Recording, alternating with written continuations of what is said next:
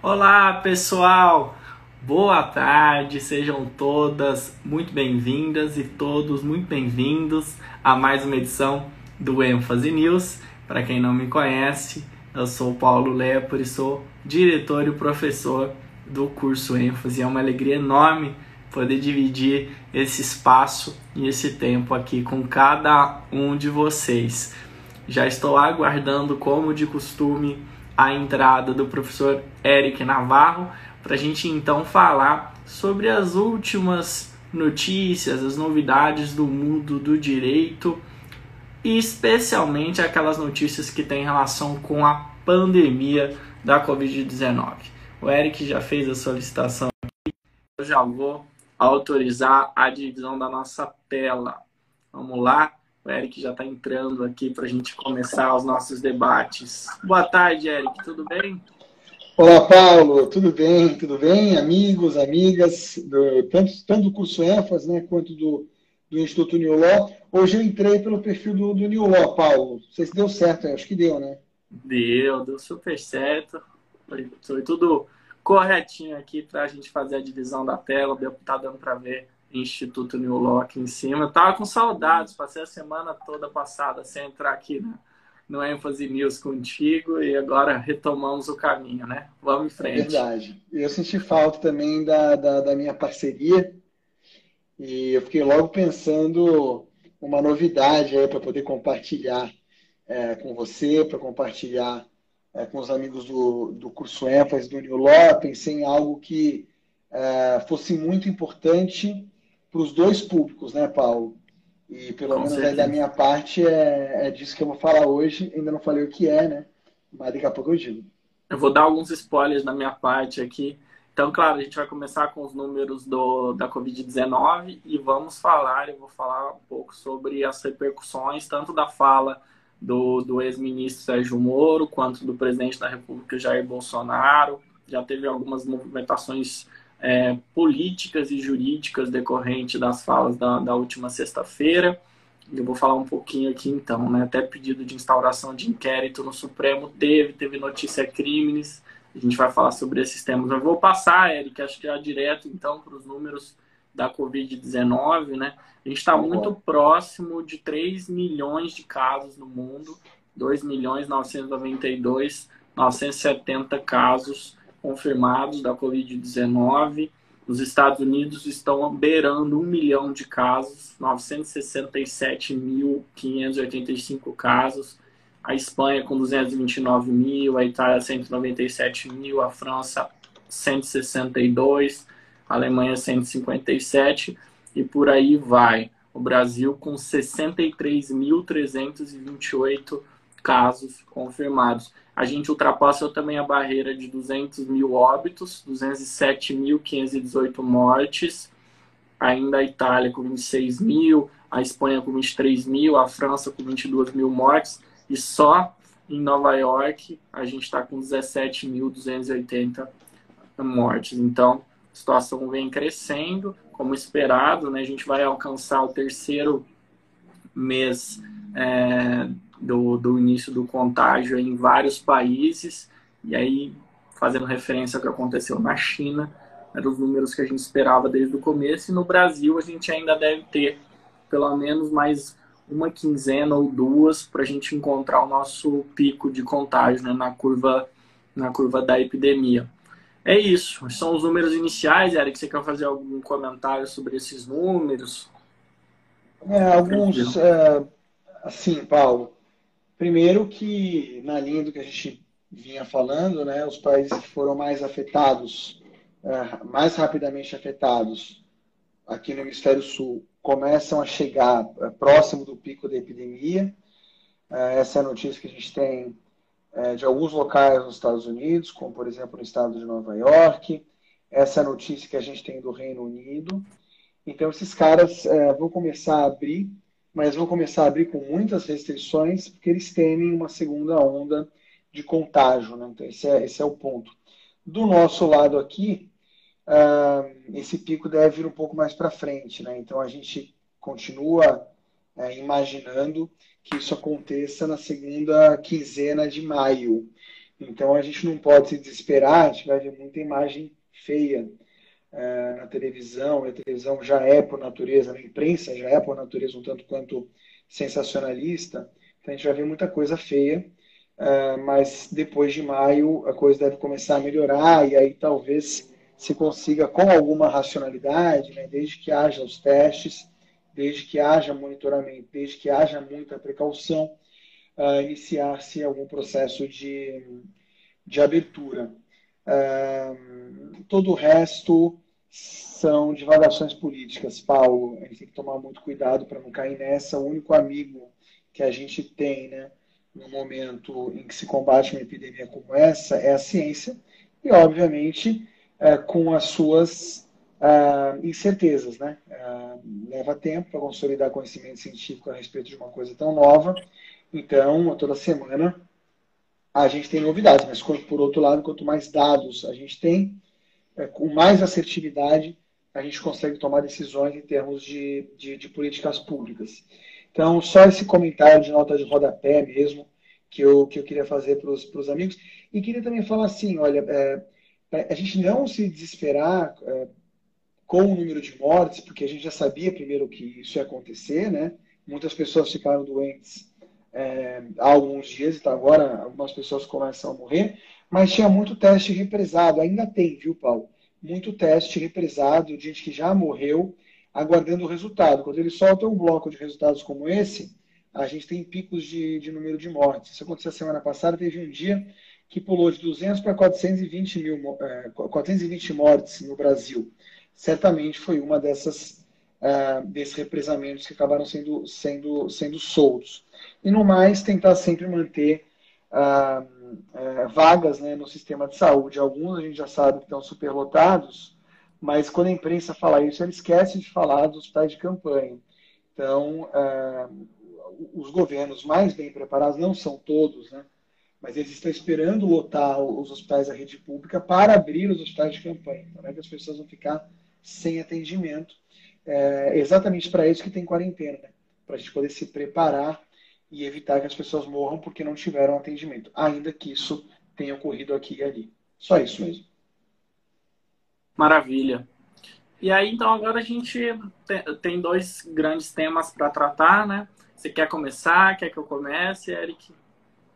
Paulo, é, eu, eu. Travou aqui um pouquinho. Eu vou falar rapidamente do meu, do meu ponto, que é um ponto bem interessante e super importante para os alunos do ênfase e para os alunos do Instituto Law. Né? Quem já assistiu algumas aulas minhas lá no Law é, vai perceber, vai se dar muito bem aqui no jogo dos sete erros, né? que é o seguinte. É, acabou de ser é, publicada no, no Diário Oficial uma lei que altera a lei dos juizados especiais cíveis, né? É, bom, a lei dos juizados especiais, a 9.099 de 95. É, o artigo 22 é o artigo que trata da conciliação.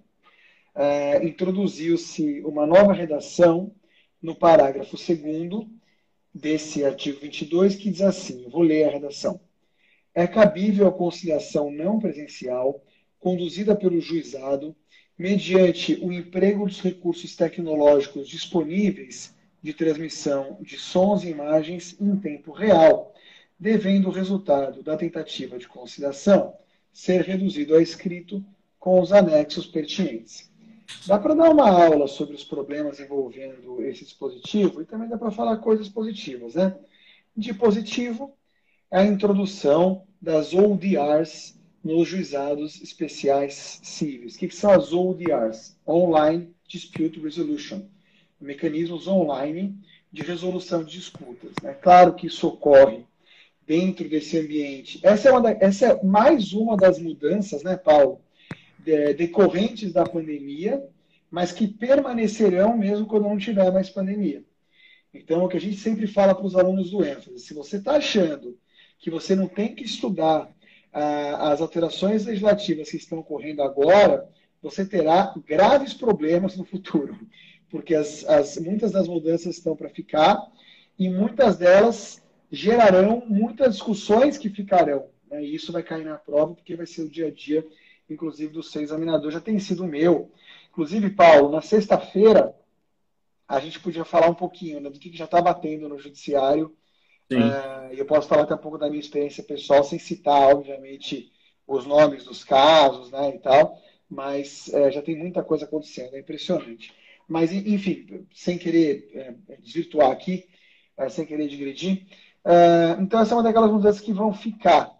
A, a, introdução de recursos tecnológicos e você tirar o presencial para botar online no momento de pandemia é maravilhoso e quem é aluno do New Law sabe que isso é maravilhoso em qualquer momento, não só em momento de pandemia. Qual é o maior problema? É, os, eu não quero dar uma aula sobre ODR aqui. Né? Eu estou, inclusive, é, vendo se a gente faz uma live com a coordenadora dos Juizados Especiais Federais aqui da, da segunda região, do TRF da segunda região, só sobre isso. Aí vai ser praticamente uma, uma aula, né? A gente vai debater aspectos técnicos e práticos. Mas o, o, eu preciso dizer para vocês que as online dispute resolutions, uh, os mecanismos né, de, de ODR, eles surgem, Paulo, eles surgem no âmbito privado. Quando começam os comércios eletrônicos, né? E um dos grandes pioneiros nem é a Amazon, um dos grandes pioneiros é o eBay. Uh, é um gigante americano de compra e venda pela internet. É, o eBay começa a ir muito bem lá nos anos 2000, mas ele percebe o seguinte: poxa, se eu não conseguir resolver as disputas, né, os conflitos que surgem entre compradores e devedores do meu site, o meu negócio vai à falência. E às vezes são disputas baratas, que não dá, dá para colocar no sistema judiciário, ainda mais no sistema judiciário caro como o americano. E às vezes, Paulo, as disputas são entre um comprador que está nos Estados Unidos e um vendedor que está em Pequim. O sistema judiciário que vai resolver um conflito de mil dólares envolvendo pessoas em, em locais tão distintos, né? Então, é, pela, pelos estudos de um, de um ex-aluno da Harvard Kennedy School chamado, chamado Colin Rule, é, eles inauguram um sistema de ODR. Muito bem. Isso foi no início dos anos 2000. Nesses últimos 20 anos, esses sistemas prosperaram, prosperaram dentro, ó o Bruno Barata aqui, ó. Bruno, dá palpite aí pra gente, cara, que você sabe tudo desse assunto. Uh, esses sistemas pro prosperaram dentro das empresas privadas e começaram a migrar também para o poder público, né? Então, como eu te disse, não posso dar uma aula aqui dentro da nossa live, uh, mas para dar dois exemplos. Uh, no Brasil, nós temos um sistema público de solução de disputas muito interessante, que é o, que é o, o consumidor.gov, né, que tem 80% de assertividade na, na, nas tentativas de autocomposição, isso desafoga muito o Poder Judiciário. E nós temos sistemas judiciais utilizando mecanismos de ODR, como é o caso uh, do, do, de plataformas de resolução de pequenas causas em Singapura, como é o caso de sistemas de solução de, de, de cortes online que nós temos para resolver disputas da internet, mas são é, cortes pertencentes ao, realmente ao Poder Judiciário na China. Nós temos é, três é, existentes lá, Paulo.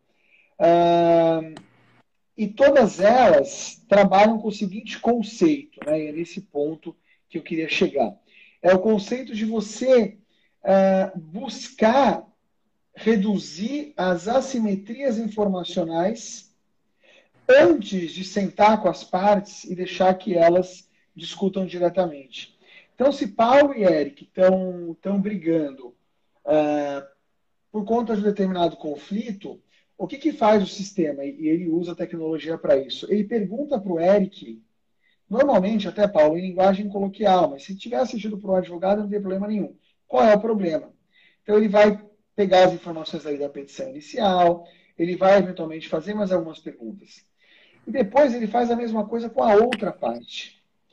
Quando ele coleta informações dos dois lados, ele tem uma visão mais clara do que, que realmente é o conflito.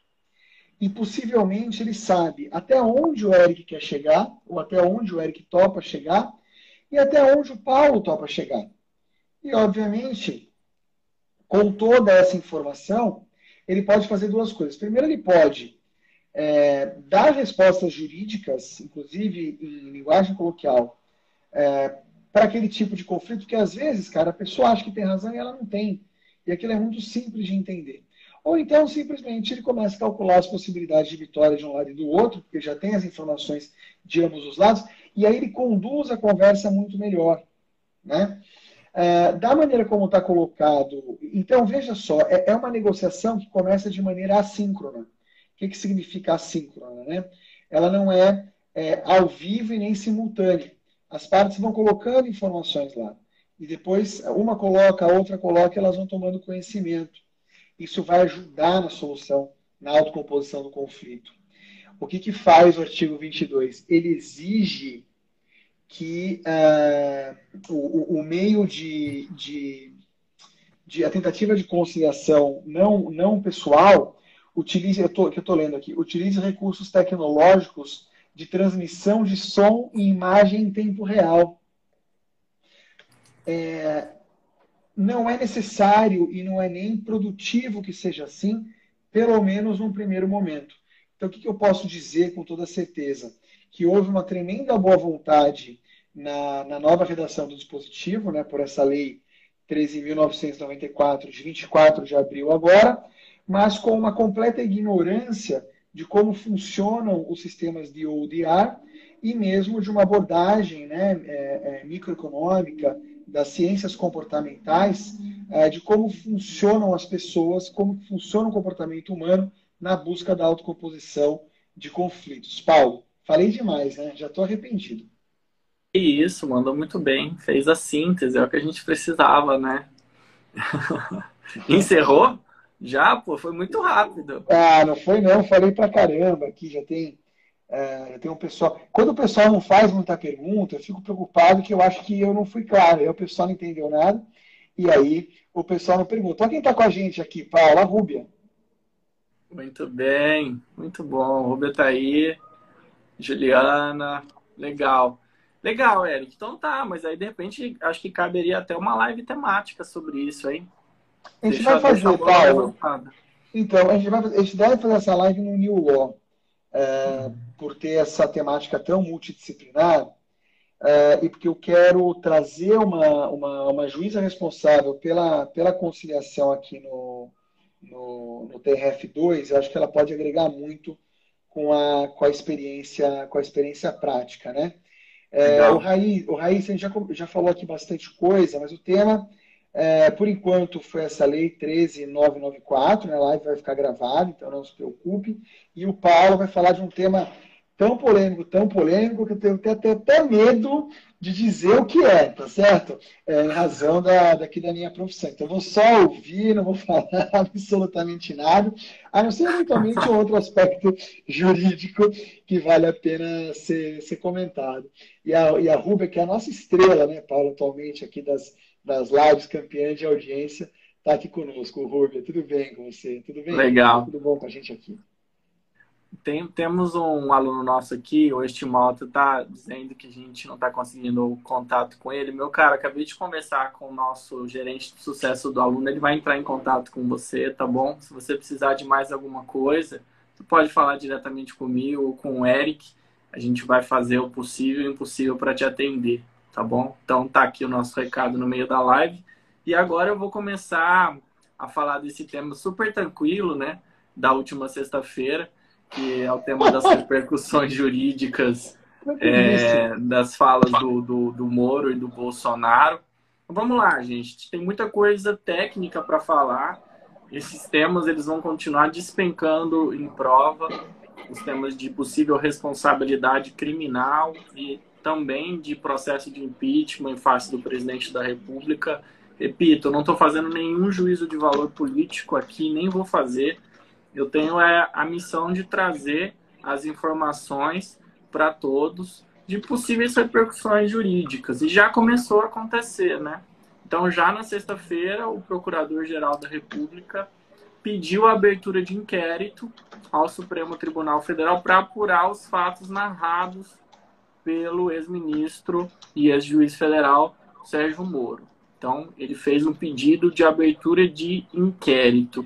E ele, na, no pedido de abertura, ele transcreveu vários trechos da declaração do Moro, do momento em que ele fez o pedido de, de exoneração, e disse que então ali ele vislumbrava a presença em tese de pelo menos oito crimes. Eu vou ler aqui diretamente do pedido de abertura. Falsidade ideológica, coação no curso do processo, advocacia administrativa, prevaricação, obstrução de justiça, corrupção passiva privilegiada, denunciação caluniosa e crime contra a honra, tá?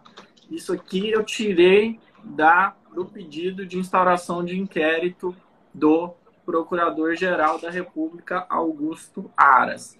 E além de ter narrado, então, ali, transcrito a fala do, do Moro, ele também fez, no final, lá já, já sugeriu que, como primeiro ato de abertura desse inquérito, logo após a abertura desse inquérito, ele gostaria de ouvir o ex-ministro Sérgio Moro para que ele pudesse, então, apresentar provas das falas dele. Então está escrito exatamente assim.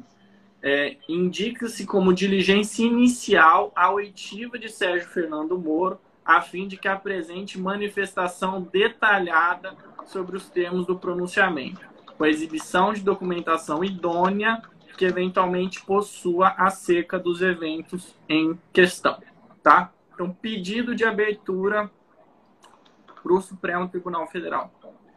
A gente vislumbra aqui dois caminhos que devem ou podem se abrir, tá? Primeiro é um caminho da responsabilização criminal, que foi esse caminho aberto pelo Procurador-Geral da República. Um outro caminho é o caminho da responsabilização por crime de responsabilidade ou infração político-administrativa. Também foram feitos pedidos de impeachment em face do presidente da República. Já existiam alguns, foram feitos pedidos novos na última sexta-feira. O que, que a nossa Constituição e o nosso ordenamento jurídico ensinam sobre esses dois caminhos? Então, sob o ponto de vista da responsabilidade criminal, que foi startada pelo Procurador-Geral da República, a gente tem que comentar primeiro o seguinte: o presidente da República ele goza do que a gente chama de irresponsabilidade penal ou imunidade temporária à persecução penal em relação a atos que são estranhos ao exercício da função. Então, qualquer tipo de crime que eventualmente o presidente da República pratique que não tenha a ver com o exercício do cargo, não pode ser apurado durante o exercício do mandato. Não é o que acontece aqui. Então, esses crimes que estão sendo aí possivelmente investigados a pedido agora do Procurador-Geral da República por meio de instauração de inquérito próprio, esses crimes têm a ver com o exercício do mandato. Então, primeiro ponto, não haveria incidência dessa irresponsabilidade penal, dessa imunidade temporária à persecução penal. E aí, então, se abre o caminho da responsabilização criminal, acusação pela prática de crime comum. E nessa situação de acusação pela prática de crime comum, o que, que a gente tem? A gente tem, é, primeiro, o pedido de instauração de inquérito, e logo depois que a gente tem o pedido de instauração de inquérito, a gente pode ter o oferecimento de uma denúncia por parte do Procurador-Geral da República. Se o Procurador-Geral da República, então, formar o seu juízo e entender que há prática de crime, ele oferece a acusação formal, a denúncia em face do presidente da República. E aí o que, que acontece?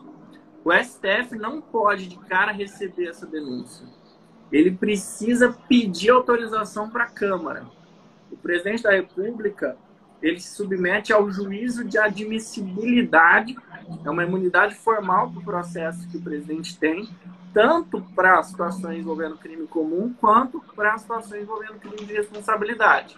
Então, antes de receber a denúncia, o que, que o, o, o STF tem que fazer?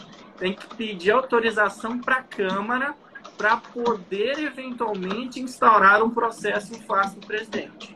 Então, isso vai para a Câmara, tem um processo super detalhado, tá? isso está detalhado no regimento interno. Se a Câmara autorizar, e o juízo de admissibilidade é super severo, dois terços dos membros da Câmara, se a Câmara autoriza, volta para o Supremo a autorização. Aí o STF vai fazer o quê? Vai avaliar a inicial. Ele vai avaliar a peça acusatória. Se o STF entender que existem os elementos, os indícios mínimos de autoria e materialidade, o que ele faz? Ele recebe a inicial. Então ele vai receber essa acusação. Assim que o STF recebe a inicial, se receber, o presidente fica afastado do exercício do mandato por até 180 dias. Aí o STF, então, vai ali instaurar o processo, o processo vai começar a rodar. Se passarem os 180 dias e o STF não terminar o processo, não realizar o julgamento, o presidente volta ao exercício do mandato e o STF continua com o processo normalmente.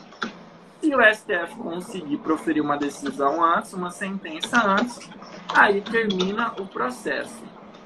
Se por acaso o STF condenar o presidente, é uma decorrência lógica e prevista na, na, na legislação brasileira a perda do cargo. Então aí ele perde o cargo e ele pode até ser preso a depender das condições da condenação. Esse é o caminho, gente, da responsabilização criminal pela prática de crime comum. Mas como a gente comentou, também tem o caminho da responsabilização pela prática de crime de responsabilidade ou infração político-administrativa. Está previsto na nossa Constituição, no artigo 85, e também está previsto na Lei 1079, que é uma lei super antiga, de 1950, mas que ainda é a lei regente dos crimes de responsabilidade. E aí o que, que acontece? É, esses crimes de responsabilidade, primeiro que o nome é ruim, né? Chama crime de responsabilidade, mas não tem natureza de crime. É uma infração político-administrativa. Esses crimes de responsabilidade ou infrações político-administrativas estão arrolados lá no 85, num rol exemplificativo da Constituição, e também em inúmeros dispositivos da Lei 1079-50. Se por acaso qualquer pessoa do povo, qualquer pessoa do povo entender que o presidente da República praticou um crime de responsabilidade, qualquer pessoa do povo pode oferecer um pedido de impeachment, um pedido de apuração de crime de responsabilidade. Cai aonde isso? Cai na Câmara. Lembra que eu falei que quando o STF quiser é, analisar uma inicial criminal, ele precisa pedir autorização para a Câmara, que ele também precisa, né, Eric? Ele também precisa de autorização da Câmara. Também o juiz Exato. de admissibilidade exige dois terços dos votos. Teve juiz de admissibilidade na Câmara, aqui especialmente tem um segundo juízo de admissibilidade no Senado. Só que esse segundo juízo de admissibilidade no Senado é muito mais simples só com a maioria simples ou maioria relativa do, dos senadores já é possível prosseguir-se com o rito lá no Senado. E aí, mesma coisa, recebida a acusação formal pelo Senado, tem a instauração do processo de impeachment e a suspensão do presidente da República das suas funções por até 180 dias, tá? Quem preside esse processo é o presidente do Supremo Tribunal Federal. Ele preside no Senado o processo de impeachment. Mesma coisa, não deu 180 dias, o presidente volta. Conseguiu julgar antes de 180 dias, eu tenho as consequências. Para que o presidente seja responsabilizado, eu preciso de um quórum de dois terços dos membros. E aí, qual é a consequência? Eu posso ter a perda definitiva do cargo e inabilitação por oito anos para exercício de qualquer função pública. Até o impeachment da ex-presidente Dilma, essas consequências eram consideradas consequências automáticas, decorrentes da apuração de responsabilidade. No caso da ex-presidente Dilma, houve fatiamento dessas consequências, entendeu-se pela perda do cargo, mas não houve inabilitação por oito anos. Então, são hoje consideradas consequências possíveis e fatiadas, e podem haver votações em separado para essas duas consequências, tá? Lembrando, no caso do processo de impeachment, é um julgamento político e aí não cabe recurso a outra instância, né? Então, o que ficar definido ali no Senado é definitivo. Então, o que a gente tem hoje, repito, são dois caminhos possíveis, e aí estou dizendo, não estou fazendo nenhum juízo político sobre isso, mas a gente já tem, são fatos, tanto o pedido de abertura de inquérito junto ao Supremo Tribunal Federal, quanto o pedido de impeachment em face do presidente da República. E aí são arrolados em pedidos de impeachment possíveis violações a inúmeros dispositivos da Lei 1079 barra 50, além também aí na parte criminal, além do pedido de instauração de inquérito, teve um criminalista que é, encaminhou ao Supremo Tribunal Federal uma notícia crimes, uma notícia crime, para que então o Procurador-Geral da República seja cientificado do conteúdo dessa notícia crimes e eventualmente ofereça uma denúncia. Então já há movimentação política e muita coisa ainda pode acontecer, tem muita água para passar debaixo dessa ponte, né? Então, Eric, vamos ver quais serão aí as cenas dos próximos capítulos, como é que politicamente o país vai se comportar, o que, que vai acontecer, né? O Alexandre de Moraes também, na própria sexta-feira, já determinou que os delegados da Polícia Federal sigam nos inquéritos que estão no STF, um inquérito sobre apuração de fake news em face dos ministros do Supremo e o outro inquérito que apura os protestos a favor do AI-5. Então, tem muita coisa para acontecer nos próximos dias ainda, né? Aí então, eu tenho uma, uma dúvida para você. É, o, o, o, ministro Alexandre de Moraes, né, ele pode fazer isso? Ele, ele pode, pode, ele pode designar quem é o delegado que vai tocar o inquérito? É, a gente teve uma lei recente, né, o Estatuto dos Delegados, que fez essa previsão no sentido de se permitir que decisão judicial mantenha quem está à frente das investigações. Então ele se valeu dessa prerrogativa aí para fazer essa determinação. Tem uma discussão maior né, sobre o nível de autonomia das polícias e tal, mas é, de fato ele pode, pode fazer essa determinação. Né? Legal. É, um ponto que, assim, um ponto não muito, não muito jurídico, né? Mas é, interessante. Na verdade, o, como é que eu falo isso? Uh, na verdade, o, o, o, PGR, né? Ele pede para investigar a veracidade das informações trazidas ali pelo então ministro para verificar se não houve ele cometimento de crime, por exemplo, de denunciação caluniosa, né? Mas é claro, uhum. é claro que tem dois lados, porque é o, é o típico caso em que alguém tem que estar cometendo um crime, né? Porque se não é, uhum. é um crime de denunciação caluniosa, é porque realmente houve um delito que tem que ser que tem que ser apurado. É uma situação realmente muito, muito inusitada, né? Vamos, vamos escolher Sim. bem a palavra. Bastante inusitada. Eu abri aqui, eu abri aqui a Lei 12.830, que eu comentei com você, que é a lei que dispõe sobre a investigação criminal conduzida pelo delegado de polícia. E aí, no artigo 2 parágrafo 5 tem lá de forma expressa a remoção do delegado de polícia dar-se-á somente por ato fundamentado. Então, uma forma de se proteger a investigação criminal e provavelmente, não vi a decisão, mas provavelmente foi aqui que o ministro Alexandre de Moraes é, retirou fundamento para a decisão dele, né? Então, tem vários dispositivos bem interessantes aqui nessa lei, a Lei 12.830, depois quem quiser dar uma olhada, quem é da, das nossos, dos nossos cursos do ênfase preparatório para a polícia. Aliás, estou até pensando que a gente podia chamar o nosso coordenador o Cleison Brenner para fazer uma live específica sobre Eu acho que essa tema. é uma super ideia, hein, Paulo? Acho que sim, essa é uma sim. super ideia.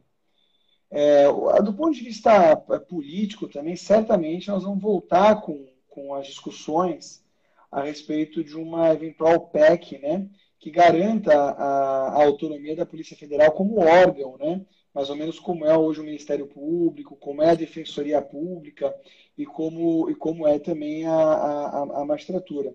Acho que há boas chances dessa discussão voltar a acontecer agora, agora por conta de tudo isso que está que tá rolando. Né? Sim. Eu estou aproveitando para rolar aqui as mensagens. É, a Juliana está perguntando quem assume. Juliana, quem assume é o vice, né? A gente tem um processo de vacância na linha sucessória, a gente tem o vice-presidente assumindo e terminando o mandato, tá? Então, não tem nenhum tipo de, de diferença em relação a outras situações que a gente já viveu no Brasil do vice assumindo. A gente só tem uma situação mais complexa no caso de dupla vacância, que é quando vagam tanto a posição do presidente quanto do vice. Aí, dependendo do momento, tem novas eleições diretas ou indiretas, mas provavelmente não é o que vai acontecer no São Brasil. dois anos, né, Paulo? Então, engano, eu estou errado. Sim. São dois anos. Né? É bem no meio do mandato que muda, muda o cenário. Perguntaram Legal. aqui também é, perde o cargo independentemente da pena aplicada, no caso da condenação criminal, é decorrência da legislação penal. É, salvo engano, o artigo 93 do Código Penal. Eu vou aproveitar para abrir aqui para falar para vocês sobre os efeitos da condenação criminal. E aí tem que um dos efeitos da condenação criminal é a perda de cargo público. E aí a gente tem também, no caso do processo de impeachment, a perda do cargo é prevista na própria Constituição, tá? Então, independentemente da pena. O que vai variar no caso da responsabilidade criminal é a situação do, da, da prisão do presidente, né? No caso, o ex-presidente, se for responsabilizado criminalmente. Aí eu tenho que aplicar todas as regras relacionadas à prisão do presidente, tem que ver o quanto da pena a partir da dosimetria que for feita para ver se vai ter ou não a prisão do presidente. Por quê? Porque o presidente ele tem imunidade em relação à prisão cautelar. Então eu preciso ver é, a partir da, da sentença final se eu vou ter ou não a possibilidade de prender. Antes não pode prender. No curso do processo eu não posso prender. E depois da sentença ah lá, já, eu vim conferir aqui. Artigo 92, inciso 1, são efeitos da condenação, também efeitos da condenação, a perda de cargo, função pública ou mandato eletivo. E aí tem os quantos ali da pena que geram essa consequência, tá? Então, é uma, uma decorrência da própria sentença penal, ok? Acho que é isso. Mais algum ponto, Eric? Acho que a gente precisa cobrir aqui nesse tema. Acho que. Não, hora... acho que a gente, a gente falou bem, falou bastante coisa. Eu tô cego porque não estão passando mais para mim uh, os ah, é? comentários. É? Eu travei quando eu voltei, uh, os comentários travaram, né? Então, uhum. é, eu, tô, eu tô, tô cego, mas está tá vendo, aí está trazendo os pontos. É, eu queria aproveitar, Paulo, para dar um recado, pode? Diga lá. Legal. Eu vou dar dois recados, pessoal. Aliás, eu vou dar três recados. dois para os amigos do New Law e um para os amigos do ênfase. Para os amigos do New Law, é, aproveitando né, toda essa confusão gerada é, pela, pela demissão do diretor-geral da Polícia Federal e pela, pelo pedido de, de exoneração do ex-ministro Sérgio Moro, é, eu não sei se o pessoal sabe, mas o ex-diretor da Polícia Federal, Marcelo Valeixo, é um colaborador do Instituto New Law. Uh, esteve conosco num evento uh, que, uh, que, a gente chama de New Law Experience, que aconteceu o ano passado em Nova York, falando sobre combate à corrupção na Universidade de, da, de Fordham, na Fordham Law School. A gente gravou essa, essa apresentação dele, que foi muito bacana, e nós resolvemos liberar gratuitamente no IGTV uh, do Instagram do Instituto New Law. Então, se vocês quiserem conhecer um pouquinho né, as ideias do Marcelo Valeixo e um pouquinho mais sobre como o ex-diretor-geral enxergava o combate à corrupção, é uma palestra de meia hora, muito bacana, é, didática, em português, apesar de ter sido feita é, nos Estados Unidos, é, lá no IGTV do Law. Clica lá e assiste, está totalmente aberta, de graça, para todo mundo poder, poder curtir. outra coisa importante, na semana, na semana passada eu tinha feito uma, uma live bacana com o Deltan Dallagnol. Deltan Dallagnol, que é procurador da República né, e um dos, dos coordenadores da Operação Lava Jato em primeiro grau de jurisdição. O Deltan Dallagnol fez uma live super bacana comigo, foi uma live é, com temas interessantíssimos. A gente é, trouxe uma pegada, uma pegada super multidisciplinar. Falamos também de combate à corrupção do, do ponto de vista psicológico, neurocientífico, econômico e também jurídico. Né? Tratamos de temas como é, delação premiada, uso de tecnologia, tecnologia nas investigações e muitas outras coisas muito legais. A live também foi para o GTV do New Law. Então, quem quiser assistir, mais de 10 mil pessoas já viram essa live. Ela está lá desde agora, né, desde hoje, no IGTV do Instituto New Law. Né? Então não percam, é, porque realmente ficou muito, ficou muito bacana. Uh, e o recado que eu queria dar para os meus amigos do curso ênfase, Paulo, é, é um recado muito importante para quem ainda não é nosso aluno. Nós lançamos hoje, nós lançamos hoje as novas turmas regulares do curso ênfase todas as linhas, lançamos novas turmas, a gente chama de turmas de maio. Né? É, e para lançar, as, a gente fez, na verdade não foi nem o lançamento, Paulo, foi um pré-lançamento.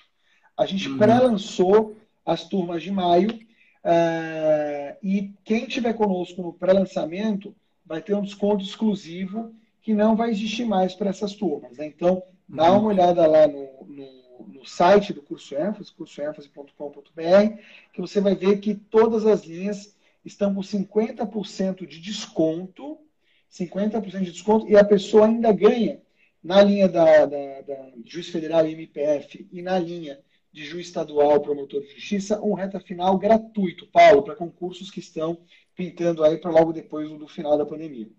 Muito bom, Eric, maravilha. Só notícia boa. Deixa eu aproveitar para responder uma dúvida que, que postaram aqui, eu achei bem legal dos temas que a gente está comentando. Se o WhatsApp pode ser usado como meio de prova, né? Esse tema é bem polêmico, eu até, eu até me lembro de ter visto uma live do New Law que foi falado sobre isso, não lembro exatamente qual. É, e, e, e, aí perguntaram a minha opinião, né? Bom, primeiro que na, no próprio pedido de abertura de inquérito, já consta ali uma quase que uma advertência do Procurador-Geral da República. Né? Ele fala assim: é, indica-se como diligência inicial oitiva de Sérgio Fernando Moro a fim de que apresente manifestação detalhada sobre os termos do pronunciamento, com a exibição de documentação idônea que eventualmente possa possua acerca dos eventos em questão. E aí, à noite, ele apresentou é, no Jornal Nacional uh, alguns, alguns prints de conversas do WhatsApp e fica a dúvida, né? O WhatsApp pode ser usado como meio de prova? É, discutir natureza de, de provas e meios de prova agora, a gente ficaria mais, sei lá, mais uma hora talvez aqui na live, mas o fato é que é uma evidência, né? Você tem uma evidência, uma evidência, você tem um indício que tem que ser carreado com outros outros indícios e outros meios de prova. Porque, de fato, eu posso ter um print, uma conversa no WhatsApp, ser é, ter, ser absolutamente manipulado, posso fazer uma montagem e isso não, não vai ser suficiente para provar nada. Mas é um indício, mas é uma evidência que, carregado com outros meios de prova, pode levar a uma decisão judicial, tá? Então, se é que eu conseguir responder aqui, meio que saindo pela tangente, porque não tem como a gente enfrentar um tema tão complexo rápido, mas é uma evidência, né? Uma evidência que tem que ser comprovada por, por outros meios de prova, pelo menos é, é, a minha visão. Não sei se o Eric pensa, pensa diferente ou quer dar uma contribuição aí para esse tema. Não, Paulo, concordo, concordo com você. Talvez até a pergunta do colega, eu não vi a pergunta, né? Se eu estiver falando uhum. bobagem, aí já peço desculpas antecipadas. Mas talvez até a pergunta do colega tenha sido um pouco no sentido de que assim, mas eu posso usar, né, como meio de prova, é, conversa de, de WhatsApp. E aí, é, não só eu, eu, acho que. Não quer dizer que a prova vai ser feita só com isso, né? É, mas é um meio de prova, me parece que sim. E a questão do, do, do sigilo aí é lembrar que é, é, numa conversa entre duas pessoas, né? Uh, eu posso uh, gravar e posso apresentar isso eventualmente como prova.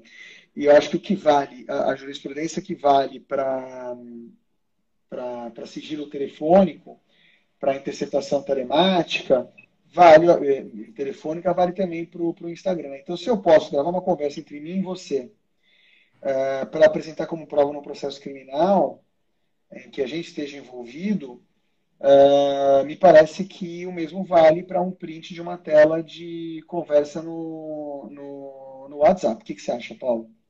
Você que é do direito constitucional sabe disso muito Não, é não, mas, mas eu concordo. a gente está bem, tá bem alinhado.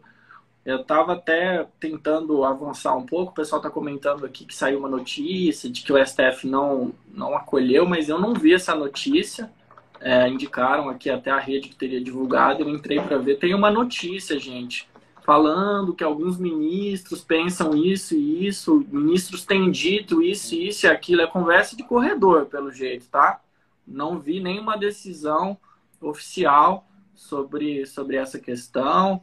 Então tá lá, ministros têm dito que não é possível derrubar um presidente por causa de conversa de WhatsApp, mas não vi nenhuma decisão formal. Se eu não estiver conseguindo ver, se vocês tiverem os links, depois querem, quiserem me confirmar aqui, é, passa pra gente por, por direct, passa para mim no arroba Paulo Lepre, a gente volta outros dias aqui essa semana e vai poder falar. E é isso, né? A dinâmica das notícias e a ideia do, do ênfase news é essa, a gente vir dia após dia trazendo as novidades. Beleza? Acho que vamos ficando por aqui então, né? Sim, Paulo, acho que sim, foi bacana, a gente falou de bastante coisa hoje, nossa, dá uma apostila, né? É, é muito uhum. conhecimento aí teu da, da, parte de direito constitucional, até um pouco de direito penal. Aprendi bastante. É bom porque o pessoal fica me perguntando coisa no grupo de, de WhatsApp, eu não sei nada. Agora, pelo menos, eu já posso responder. Eu aprendi com o professor Paulo Lepre. Obrigado, meu querido. É sempre uma alegria. Então, gente, sexta-feira sexta-feira estamos juntos, mas a gente já tem, Eric, a programação da, da semana toda do ênfase. Tem muita live legal. Estou entrando aqui para ver, para passar a programação para todo mundo, mas toda terça-feira, agora à noite, já está já tá fixa essa programação. O professor João Mendes entra conosco para falar um pouquinho sobre jurisdição constitucional. Tem uma série muito especial sobre jurisdição constitucional com, com o João. Ele já fez a primeira live na semana passada, já está disponível, inclusive no YouTube, quem quiser ver, tá? E todas as quintas-feiras tem live com o professor Érico Teixeira. Essa semana ele vai receber uma convidada especial para falar sobre a superação de desafios nos concursos públicos com a juíza Elisa Tavares. Na quarta-feira, a gente tem uma entrevista super especial também. A entrevista com a aprovada, a Laís Melo, nossa coordenadora do curso para Procurador da República, vai entrevistar ah, a Raíssa. Acabou de tomar posse. Hã? Acabou de tomar posse. Pronto. Ela vai entrevistar outra procuradora da República, a Raíssa Medeiros. Bem legal esse papo, já tive alguns spoilers, eu tenho certeza que todo mundo vai adorar. E aí na sexta, então a gente volta. Eu falei tudo fora de ordem, né? Então vamos lá. Então hoje teve ênfase news, amanhã à noite tem é, o segundo episódio da série sobre jurisdição constitucional com o professor João Mendes. Aí na quarta-feira tem entrevista com a aprovada às 9 horas da noite.